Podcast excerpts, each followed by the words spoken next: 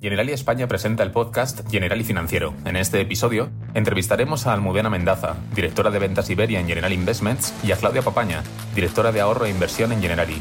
Ambas nos contarán las novedades de los mercados financieros durante el último mes y nos darán su visión como expertas. Empezamos. Empiezo contigo. Hola Almudena, bienvenida un mes más a nuestro podcast de actualidad financiera. ¿Qué tal estás? Pues muy bien, Pablo, deseando analizar las novedades financieras con vosotros y nosotros que lo hagas. Almudena, desde la última vez que hablamos han ocurrido algunos eventos significativos en los mercados financieros que han marcado las últimas semanas. Te adelanto que este mes te voy a hacer muchas, pero que muchas preguntas. Pero, ¿nos podrías resumir brevemente qué ha ocurrido y cuál es la situación actual? Efectivamente, Pablo, han pasado algunos eventos significativos que han tenido un impacto en los mercados, tanto de crédito como en el de las acciones. Pero en cualquier caso, los efectos parecen estar ahora bajo control y, desde luego, despejamos la posibilidad de que estemos ante una crisis financiera como la que vivimos en 2008. En este sentido, el primer evento fue la quiebra del banco americano Silicon Valley el pasado 10 de marzo. Este banco estaba principalmente enfocado en empresas emergentes tecnológicas, también conocidas como startups, y científicas, a las que les ofrecía pues, servicios de capital riesgo y préstamos. Por resumir, Silicon Valley había invertido su exceso de liquidez en bonos del Tesoro americano a largo plazo y este activo se había visto afectado, la rentabilidad del mismo, en los últimos meses por la subida de tipos llevada a cabo por la Reserva Federal, que si recordáis ha sido muy abrupta.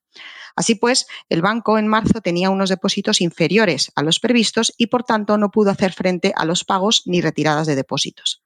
Cabe destacar que la Reserva Federal y las autoridades americanas tomaron de inmediato el control de la situación para garantizar los depósitos de los clientes del Silicon Valley. Y la rápida actuación ha sido muy aplaudida por los mercados. Lo más importante es preguntarse si esta situación le se puede, bueno, pues estar viviendo o, viendo en otros, bancos regionales que hayan visto también sus inversiones en bonos mermadas por esta subida de tipos abrupta eh, que hemos venido presenciando en los últimos meses. Así pues, el mensaje es de calma, porque aunque pueda haber otras entidades en situaciones similares, las medidas aplicadas por las autoridades han logrado paliar un efecto de pánico en la retirada masiva de depósitos. perfecto análisis, Almudena. La verdad es que nos queda súper claro porque sí que es cierto que ha habido muchísimo ruido en torno a este, a este banco, que bueno, ha, ha sido el primer evento de estas semanas, la quiebra de un banco y también el aviso navegante sobre los efectos de las rápidas subidas de tipos que han sido llevadas a cabo por los bancos centrales pues, para tratar un poco de controlar la inflación. Pero no ha sido el único. ¿Qué, está pasando en Europa o qué ha pasado en Europa? ¿El caso de Credit Suisse eh, puede ser similar al de Silicon Valley? No, Pablo, la verdad es que son situaciones distintas, pero conviene explicarlo bien a nuestros oyentes. La alarma saltaba cuando las acciones de Credit Suisse se desplomaron por encima del 20% el pasado 15 de marzo. El principal motivo para esta fuerte caída fue que el principal accionista del banco suizo, que es el Banco Nacional Saudí, anunció que no iba a seguir aportando más ayuda financiera para que la entidad suiza hiciese frente a los problemas que llevaba arrastrando desde hace un tiempo. Recordamos que ya a finales de 2022 hubo una primera llamada de atención por parte del banco eh, suizo.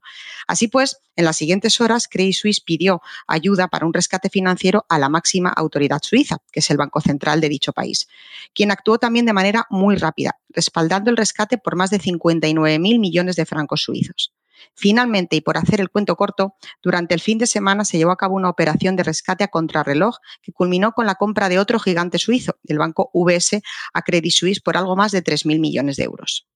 La verdad es que han sido unas semanas bastante moviditas, Almudena. Dos sucesos en entidades financieras en pocos días. Y aquí la pregunta es, ¿tenemos que temer que se haga extensivo? ¿Cuál sería la situación ahora? ¿Y cómo están digiriendo estas noticias los mercados? Siempre insistimos en que los mercados financieros son extremadamente sensibles a noticias y más cuando afectan la credibilidad del propio sistema financiero. Eh, desde General Investments y consenso, con, consenso perdón, con la mayoría de las entidades del mercado, pensamos que no se puede hablar de crisis financiera como en, 2020, en 2008. Perdón, y que si bien podemos ver algún caso más en Estados Unidos de bancos afectados por una pérdida de sus depósitos al haber invertido eh, eh, pues en medio de una fuerte subida de tipos, no hay un efecto masivo de contagio. La actuación de los bancos centrales ha sido clave de nuevo y, en nuestra opinión, ha sido muy eficaz y oportuna. Por supuesto, hemos visto caídas considerables en bolsa, sobre todo en la cotización de bancos, incluidos los españoles, y también dudas que se trasladaban a los bonos en la renta fija, sobre todo las empresas financieras. La volatilidad se ha disparado y pensamos que aún puede mantenerse alta por algún tiempo. Pero por otro lado, vemos una oportunidad de inversión dando, bueno, pues el buen nivel de la valoración en algunos activos que se ha producido. Entendido, Almudena. Y con respecto a la inflación y los tipos, los bancos centrales han seguido su hoja de ruta, ¿no? ¿Es, es, es así? Pues efectivamente, tanto la Reserva Federal como el Banco Central en sus reuniones más recientes han seguido subiendo tipos y lanzando un mensaje de que su objetivo sigue siendo mantener la inflación bajo control. Sigue siendo eh, eh la, la, la, obsesión principal ¿no? de estas entidades. Lo más importante ahora, desde nuestro punto de vista, es que las autoridades monetarias sean fieles a esa hoja de ruta. De lo contrario, trasladarían al mercado una incertidumbre alta, al parecer que no tienen un plan B. Bueno, Almudena, ya te anticipaba al inicio que te iba a hacer muchísimas preguntas, pero es que menudo mes de marzo hemos vivido. Y ya para terminar, la última pregunta que te lanzo. ¿Cómo estáis invirtiendo en General Investments en estos momentos? ¿Cómo lo veis? Pues Pablo, nuestra exposición a acciones, es decir, a renta variable, sigue siendo neutral, pero como decíamos, este repunte de volatilidad nos puede también generar oportunidades de inversión, ya que estamos considerando incorporar a nuestras carteras algunas acciones cuya valoración ahora es más atractiva.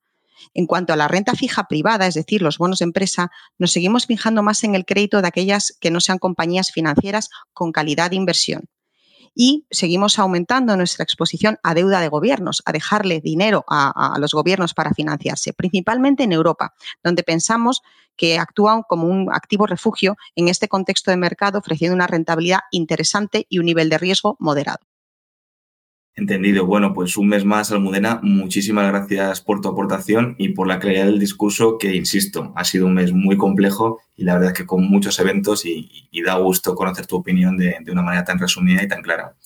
Yo la verdad que de tu exposición me quedo con los siguientes términos. Volatilidad en los mercados que va a permanecer, pero también unida a una oportunidad que podemos encontrar en la renta variable y, por supuesto, que la deuda pública europea vuelve a aparecer como un activo refugio atractivo. Y ahora voy a dar paso a Claudia Papaña, directora de Individual Savings and Investment en Generali España. ¿Qué tal, Claudia? ¿Cómo estás? Buenos días, Pablo. Muy bien. Muy feliz de estar aquí con vosotros, como siempre, y con nuestros oyentes hablando de mercados financieros. Genial, Claudia, y nosotros, y nosotros de que estés aquí con nosotros. Bueno, la, la, primera pregunta sería cómo podríamos incorporar todas estas recomendaciones y el discurso que nos ha dado Almudena a través de nuestra actual gama multiinversión. Sí, claro. Eh, nosotros, como siempre comentamos, tenemos una gama de productos eh, muy completa y muy flexible. Y en ese entorno de volatilidad, eh, lo que siempre recordamos es que es muy importante diversificar tanto a nivel de activos, es decir, dónde se invierte, como a nivel de aportaciones, es decir, cómo se invierte. Y para ello tenemos varios productos, entre los cuales siempre me gusta mencionar el General y Fondo Selección Flexible, porque es un producto muy completo, muy amplio, ofrece una gama muy amplia de fondos en los cuales se puede invertir. Y esos fondos eh, los seleccionamos nosotros eh, en base a eh, buscando las mejores gestoras y las mejores oportunidades de inversión, las mejores mm, gestoras y los mejores fondos de esas gestoras. tanto a nivel de temáticas, de sectores y respecto a cómo está evolucionando el mercado. Por tanto, Amudena acaba de mencionar mucha volatilidad eh, y también oportunidades, eh, a lo mejor más sobre el corto plazo en la renta fija, donde se puede invertir con menor riesgo si la renta fija está eh, seleccionada de forma correcta, ¿no? Y, y, y, el riesgo que estamos ofreciendo efectivamente es bajo porque los emisores detrás de esa renta fija son de calidad. Y en ese sentido, en, en la gama de fondos que tenemos en el General y Fondo de Selección Flexible, encontramos fondos de ese tipo que pueden ofrecer una oportunidad eh, para aquellos inversores más conservadores o que también sean un poco más moderados o agresivos, pero que quieran coger esa oportunidad ahora que ofrecen los mercados o que quieran eh, también bajar un poco el nivel de riesgo que están asumiendo, cómo se están exponiendo a esa volatilidad de los mercados en esos momentos de incertidumbre. Em, dicho eso, importante siempre recordar también la tipología de aportaciones. Eh, se pueden hacer aportaciones únicas, extraordinarias, cuando se dispone de una suma de, dinero un poco más grande, pero sobre todo en esos momentos de grande volatilidad, yo creo muchísimo en la prima periódica, porque nos permite entrar en precios con precios diferentes, eh, por tanto, eh, combatiendo un poco esa volatilidad de que si no, nos obligaría a mm, saber acertar el momento en el cual invertir y no tenemos la bola de cristal, nadie la tiene. Por tanto, invertir poco a poco cada mes con precios diferentes nos permite estar actualizados, estar alineados con las evoluciones de los mercados y también eh, poder aprovechar de los movimientos más a grandes rasgos, más de promedio de los mercados en el medio largo plazo. Entonces, para mí, muy importante diversificar los activos y diversificar el tipo de aportación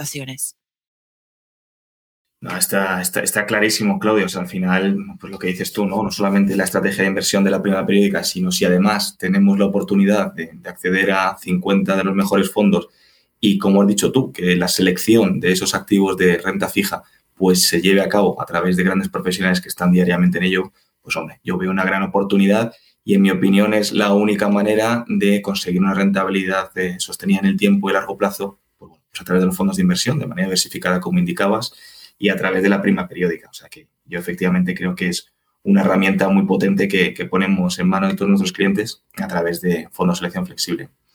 Pues muchísimas gracias por todo, por todo este análisis, Claudia. Y bueno, yo ya paso a despedir. Muchísimas gracias, Almudena, por acompañarnos un mes más y trasladarnos tu acertada y, y clara con visión de mercado. Gracias a vosotros. Esperamos que el mes que viene tengamos un mes más tranquilo. Esperamos nosotros que también, Almudena. Y por supuesto, también a ti, Claudia, que bueno, nos has dado esa receta o esa manera de cómo poner en práctica pues todos los consejos que nos ha dado Almudena. Muchísimas gracias por acompañarnos. Muchas gracias, Pablo. Y por supuesto, muchísimas gracias a todos vosotros, queridos oyentes, por acompañarnos un mes más y estar atentos a las novedades financieras de cada mes. Esperamos tenernos a todos el mes que viene. Esperamos que, como dice Almudena, sea un mes un poco más tranquilo yo por mi parte me despido un poco más sabio en términos financieros y con muchísimas ganas de ver qué nos depara este mes de abril. Un abrazo a todos y nos vemos el próximo mes. Hasta luego.